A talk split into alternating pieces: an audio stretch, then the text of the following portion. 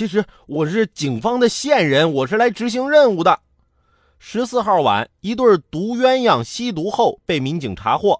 俩人啊，先是向民警求情，继而又试图以金项链、金手镯行贿，遭到拒绝后，竟称是警方卧底。在一番交锋后，民警逐一驳斥了两人的谎言。目前，张某、黄某已经被行政拘留。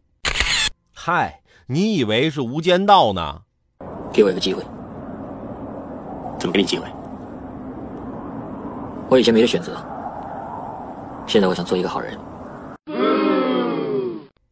好端端的没事吸什么毒啊？你还是去跟法官说，看他给不给你们机会。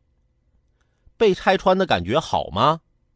还有一些人在微博上问我：“海鹏啊，为什么我念了这么多年的书，步入社会还是觉得日子很艰难呢？读书真的有用吗？”